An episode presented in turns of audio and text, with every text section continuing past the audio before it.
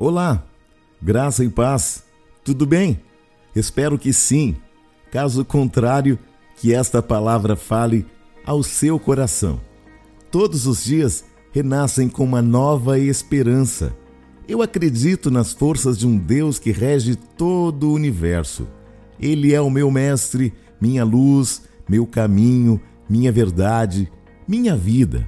E é por isto que eu vou cada vez mais longe, graças a Deus.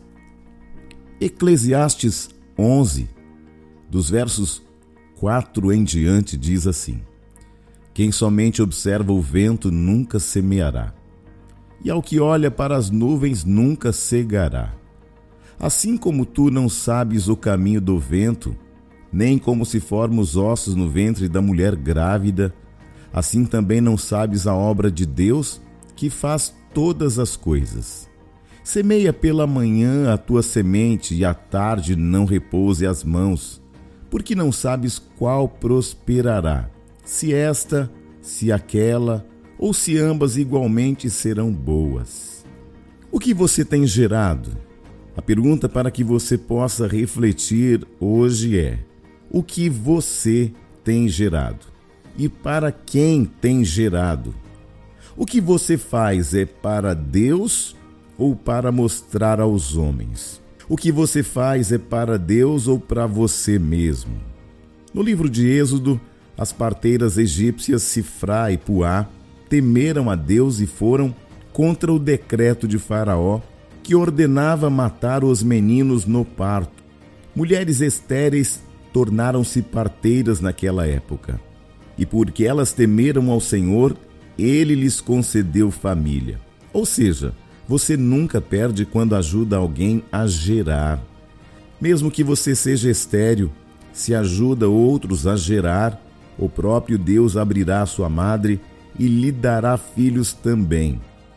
Entenda qual o propósito de Deus. Jesus chegou ao Rio Jordão e João disse: Eis o Cordeiro de Deus. Jesus pediu a João que o batizasse mas ele o contrariou, dizendo que era ele quem deveria ser batizado por Jesus.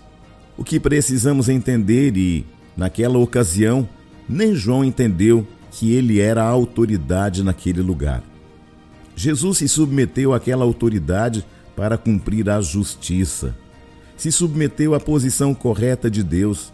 Ele morreu debaixo de autoridade. Por isso, quando ressuscitou, pôde entrar no inferno e tomar a chave das mãos de Satanás, porque tinha identidade e caminhou em uma posição correta. Enfim, cabe perguntar como você está gerando. Maria não entendia como poderia gerar se nunca havia estado com um homem. Então o anjo lhe respondeu: Descerá sobre ti o Espírito Santo e o poder do Altíssimo te envolverá. Você não pode gerar sem o Espírito. Se você não tem vida com o Espírito Santo, nenhuma estratégia será eficaz em suas mãos. Você tem gerado de que maneira? Na carne ou no espírito? Na razão, na emoção ou no espírito? Você saberá que está começando a gerar quando começar a sentir náuseas. Sua vida vai começar a se deformar, feito um ventre crescendo, e até mesmo caminhar não será tão simples. Vai perceber que tem algo sendo gerado no espírito, porque as lutas aumentam. No entanto, não ore para diminuir a guerra, ore para diminuírem as derrotas. Ore por armas para essa guerra. Como você está gerando? Porque o que começa na carne não termina no espírito. Quando Deus falar ao seu coração, não haverá mais opções, porque se houver, não foi Deus quem falou. Em Gálatas, Paulo fala da carne e do espírito, e aprendemos a separá-los, pois um milita contra o outro. Com quem você está gerando? O anjo de Deus, quando falou com Maria, alertou-a a respeito de sua prima Isabel, que também estava gerando um filho na velhice, como se dissesse: vai para a casa de Isabel, porque ela está no mesmo propósito que você. Você não pode gerar com alguém que não tem o mesmo propósito que você. As alianças têm que ter a mesma fonte, no mesmo propósito. Você não pode fazer alianças com pessoas que geram na carne. Isabel era uma senhora, Maria era uma menina.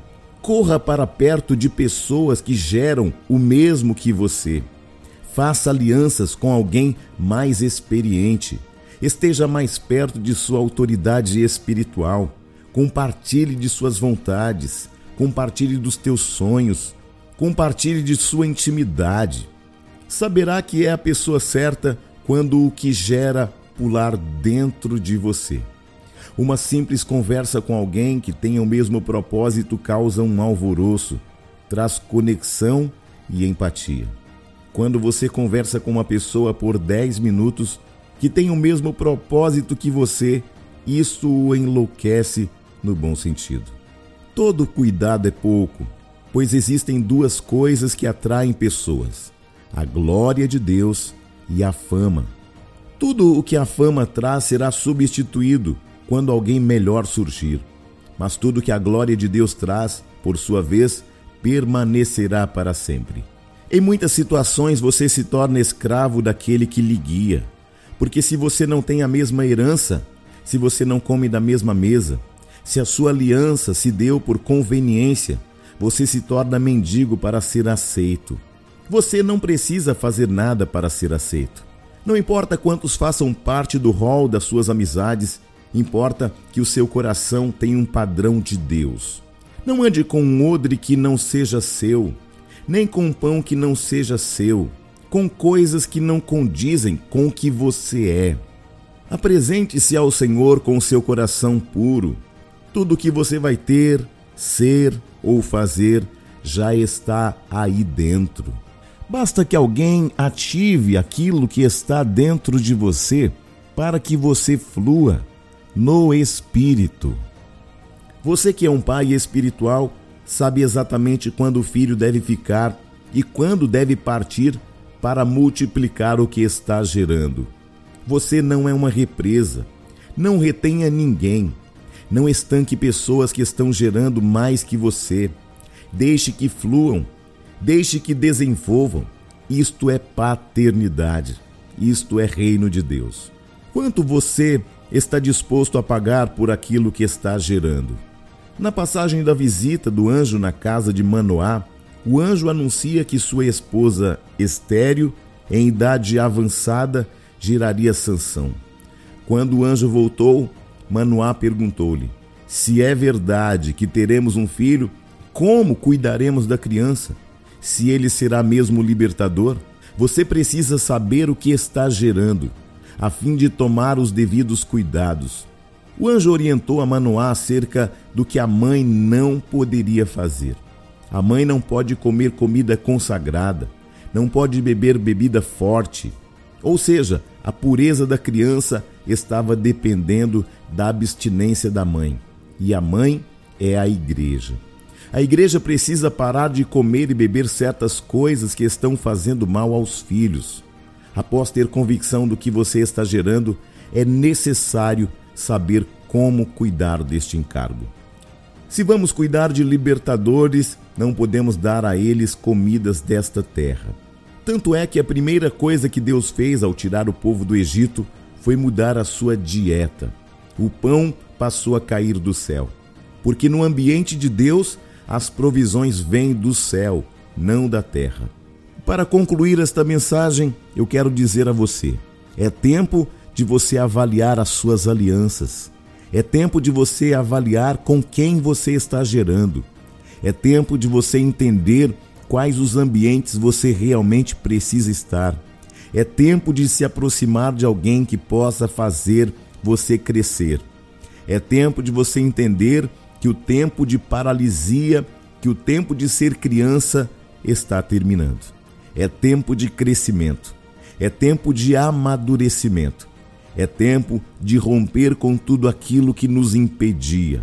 Você foi chamado com um propósito específico e muitas vezes você insiste em permanecer sendo apenas uma criança. Esse dia é um dia para despertar para um novo tempo. É claro, a escolha é totalmente e absolutamente sua. Mas este é o tempo para avaliar o crescimento para chegar aonde você nunca chegará sendo apenas uma criança. Eu sou o Bispo Júnior Neri. Que esta palavra tenha falado ao seu coração. Graça e paz.